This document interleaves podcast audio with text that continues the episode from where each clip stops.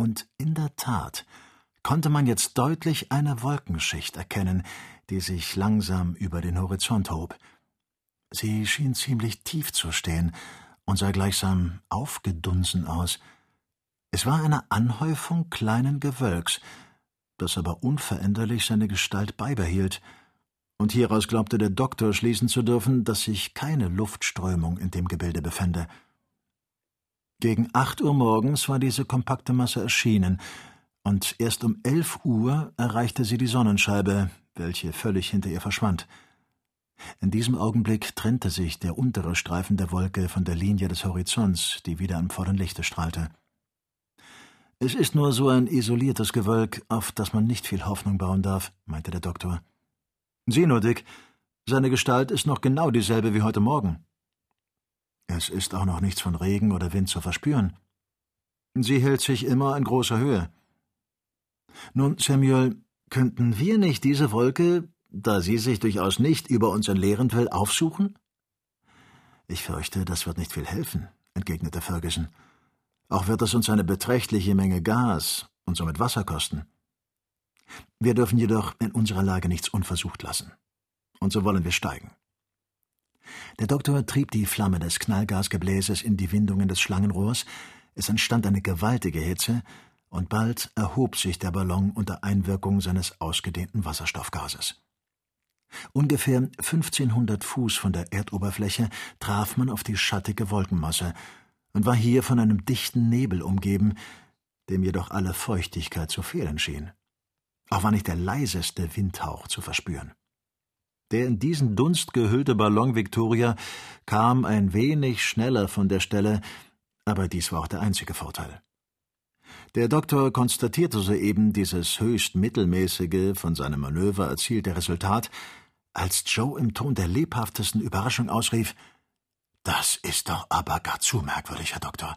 Herr Kennedy, das, das ist erstaunlich. Was gibt's denn, Joe? Wir sind nicht allein hier. Intrigante Leute haben uns unsere Erfindung nachgemacht. Gestohlen. Ist er narrisch geworden oder was hat er? fragte Kennedy. Joe stand vor Verwunderung starr wie eine Bildsäule. Sollte die Sonne den Verstand des armen Burschen verwirrt haben? sagte Ferguson besorgt. Aber so sehen Sie doch, Herr Doktor, schrie Joe abermals und deutete in die Luft auf einen bestimmten Punkt. Beim heiligen Patrick, der Kerl hat recht, rief jetzt auch Kennedy. Es ist unglaublich, Samuel. Samuel, so sieh doch. Ich sehe, antwortete dieser ruhig. Noch ein anderer Ballon. Noch andere Reisende als wir. Wirklich schwebte 200 Fuß hoch ein Luftschiff nebst Gondel und Reisenden. Es verfolgte genau dieselbe Richtung wie Victoria. Wir wollen Signale mit ihm austauschen, schlug der Doktor vor. Nimm die Flagge, Kennedy, und zeige unsere Farben. Augenscheinlich hatten die Reisenden im anderen Luftschiff denselben Gedanken gehabt, denn auch dort streckte sich eine Hand mit der nämlichen Farbe heraus und wurde grüßend in derselben Weise geschwungen wie hier von Kennedy. Was hat das zu bedeuten? fragte der verwunderte Jäger. Es sind Affen, die unserer spotten, schalt Joe. Du selbst gibst auch drüben das Signal, mein lieber Dick, erwiderte Ferguson lachend. Die Reisenden in jener Gondel sind wir, und der Ballon ist ganz einfach unser Victoria. Verzeihen Sie, Herr Doktor, aber das kann ich nicht glauben.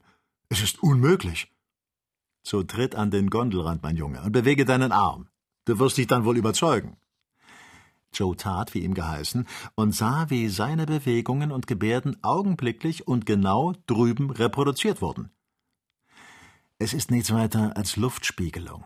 Eine sehr einfache Naturerscheinung der Optik, die in der ungleichen Dichtigkeit der Luftschichten ihren Grund hat, erklärte der Doktor. Wie wunderbar, hub Joe wieder an. Er konnte sich über dies seltsame Phänomen nicht beruhigen und setzte seine Gebärden und Armbewegungen noch weiter fort.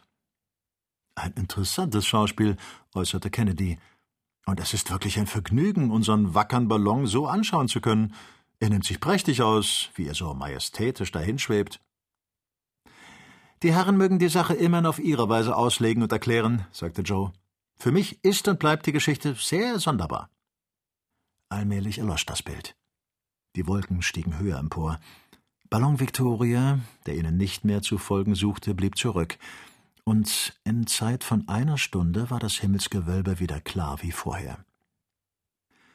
Der Wind schien jetzt noch schwächer zu werden, und der Doktor näherte sich entmutigt dem Boden. Die Reisenden, welche von dem Zwischenfall eine Zeit lang beschäftigt worden waren, fielen wieder in ihre trübe Stimmung zurück und ertrugen schweigend die Pein der sengenden Hitze. Gegen vier Uhr glaubte Joe einen Gegenstand zu bemerken, der sich von der weiten Sandfläche abhob, und bald versicherte er entschieden, dass dies zwei Palmbäume seien, die in nicht allzu großer Entfernung von ihnen emporragten. Palmbäume, rief Ferguson erregt. Dann muss dort auch eine Quelle, ein Brunnen zu finden sein. Er nahm ein Fernglas zur Hand und sah, dass Joes Augen ihn nicht getäuscht hatten. Endlich Wasser. Wasser, fuhr er fort. Nun winkt uns Rettung. Denn wenn wir auch nur langsam weiterkommen, wir schreiten doch mehr und mehr vor und werden zuletzt ans Ziel gelangen. Nun, Herr Doktor, wie wär's, wenn wir uns vorerst einmal tränken? Die Luft ist zum Ersticken heiß. Ja, mein Junge, lass uns trinken. Niemand ließ sich dazu nötigen, und eine ganze Pinte ging drauf, wodurch der Vorrat auf drei und eine halbe Pinte verringert wurde. Ach, das tut wohl, schmunzelte Joe. Wie herrlich ist das. Nie hat mir Bier von Perkins nur halb so gut gemundet. Das sind die Vorteile der Entbehrung, bemerkte der Doktor. Sie sind im Ganzen genommen gering, meinte der Jäger. Und wenn ich auch nie dies Vergnügen am Wassertrinken finden sollte, würde ich doch gern darauf verzichten, unter der Bedingung, dass es mir nicht wieder fehlte. Um sechs Uhr schwebte Victoria über den Palmbäumen. Es waren zwei armselige, vertrocknete Baumgespenster ohne Laub und mehr tot wie lebendig. Ferguson konnte sich bei ihrem Anblick eines Schreckens nicht erwehren. Unter ihnen bemerkte man die halb verwitterten Steine eines Brunnens, aber auch sie waren von der Sonnenglut fast zersetzt und dem Zerbröckeln nahe. Nirgends zeigte sich auch nur ein Schimmer von Feuchtigkeit. Samuels Herz zog sich bei diesem Anblick zusammen und er wollte soeben dem Gefährten seine Befürchtungen mitteilen, als ihre lauten Ausrufe seine Aufmerksamkeit in Anspruch nahmen. Eine Strecke hinaus, nach Westen zu, gewahrte man eine lange Linie gebleichter Gebeine, und Stücke von Skeletten umringten die Quelle. Augenscheinlich war eine Karawane bis hierher vorgedrungen und hatte ihren Weg durch dieses traurige Wahrzeichen kenntlich gemacht. Die Schwächeren waren auf dem Sande zusammengesunken und die Stärkeren hatten, bis zu der so heiß ersehnten Quelle gelangt, hier ihren schauerlichen Tod gefunden. Die Reisenden blickten einander erbleichend an. Lass uns hier nicht aussteigen, bat Kennedy. Wir wollen fliehen vor diesem scheußlichen Schauspiel. Es ist hier nicht ein Tropfen Wasser zu bekommen. Nein, Dick. Davon müssen wir uns erst genauer überzeugen. Auch können wir hier ebenso gut wie anderswo die Nacht zubringen, wir wollen diesen Brunnen bis auf den Grund untersuchen. Es ist hier einst eine Quelle gewesen, und vielleicht können wir noch einen Rest des Wassers entdecken. Victoria landete. Joe und Kennedy legten in die Gondel ein dem ihrigen gleichkommendes Gewicht Sand, stiegen aus und eilten zur Quelle, um auf Stufen, die fast nur noch aus Staub bestanden, in das Innere derselben einzudringen. Sie schien bereits seit langen Jahren versiegt, und Dick und Joe erspähten nichts als morschen, trockenen, ausgedörrten Sand. Nirgends eine Spur von Feuchtigkeit. Der Doktor sah, wie seine beiden Gefährten, erhitzt, entstellt und mit einem feinen Staube bedeckt, wieder oben ankamen, und er begriff sofort, dass ihre Nachforschungen, wie er es erwartet hatte, umsonst gewesen waren. Aber er sagte nichts war er sich doch bewusst, dass er von diesem Augenblick an Mut und Energie für drei haben müsse. Joe hatte Stücke eines zusammengeschrumpften Schlauches gefunden und warf sie jetzt zornig unter die auf dem Boden zerstreut umherliegenden Gebeine. Während die Freunde ihre Abendmahlzeit verzehrten, wurde kein Wort unter ihnen gewechselt. Sie gaben sich dem Genusse nur mit innerem Widerstreben hin, und doch hatten sie bis jetzt noch nicht die wirklichen Qualen des Durstes zu erdulden gehabt und schauten nur verzweiflungsvoll in die Zukunft. 26. Kapitel Die von Victoria am verflossenen Tage zurückgelegte Strecke betrug nicht über zehn Meilen. Und doch hatte man, um sich oben zu halten, 162 Kubikfuß Gas verbraucht. Am Sonnabendmorgen gab der Doktor das Signal zum Aufbruch. Das Knallgasgebläse kann nur noch sechs Stunden arbeiten, verkündete er seinen Begleitern. Wenn wir in dieser Zeit weder einen Brunnen noch eine Quelle entdeckt haben, weiß Gott allein, was aus uns werden wird. Schlechter Wind heute Morgen, Herr Doktor, sagte Joe, aber schnell fügte er hinzu, als er die tiefe Niedergeschlagenheit Fergusons bemerkte, vielleicht wird er sich aber noch aufmachen. Eitle Hoffnung. Es herrschte eine Totenstille in der Luft. Eine jener Windstellen, die auf den tropischen Meeren die Schiffe für lange Zeit auf einer Stelle bannen. Die Hitze wurde unerträglich und das Thermometer zeigte im Schatten des Zeltes 40 Grad Celsius.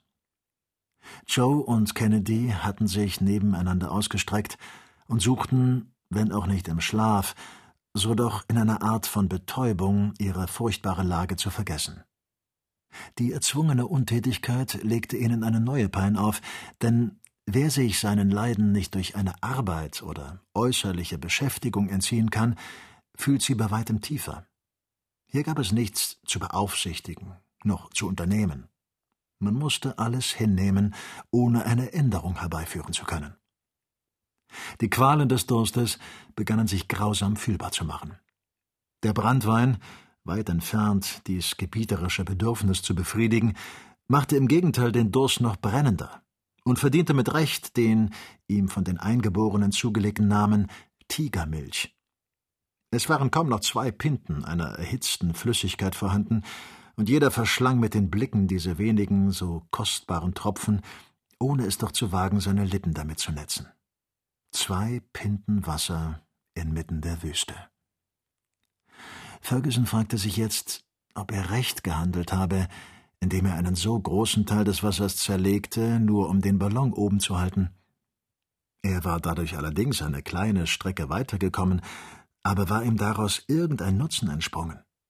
Es konnte ihm völlig gleichgültig sein, ob er sich gegenwärtig hier oder sechzig Meilen zurück unter derselben Breite befände, wenn ihm hier das Wasser ausging. Erhob sich endlich der Wind, so würde er ebenso wohl dort unten wehen wie auch hier. Ja, hier vielleicht noch weniger schnell, wenn er von Osten herkam. Aber die Hoffnung hatte den Doktor immer weitergetrieben. Wenn man jetzt die beiden vergeblich angewandten Gallonen Wasser gehabt hätte, so wäre ein neuntägiger Aufenthalt hier in der Wüste möglich gewesen. Vielleicht auch hätte Ferguson weiser gehandelt, wenn er das Wasser nicht angriff und den Ballon durch Ballast auswerfen und nachherigen Gasverlust steigen und fallen ließ. Aber das Gas des Ballons war ja sein Blut, sein Leben. Diese tausendfachen Betrachtungen kreuzten sich in seinem Hirn, während er, den Kopf in beide Hände gestützt, ganze Stunden lang dumpf vor sich hin brütete.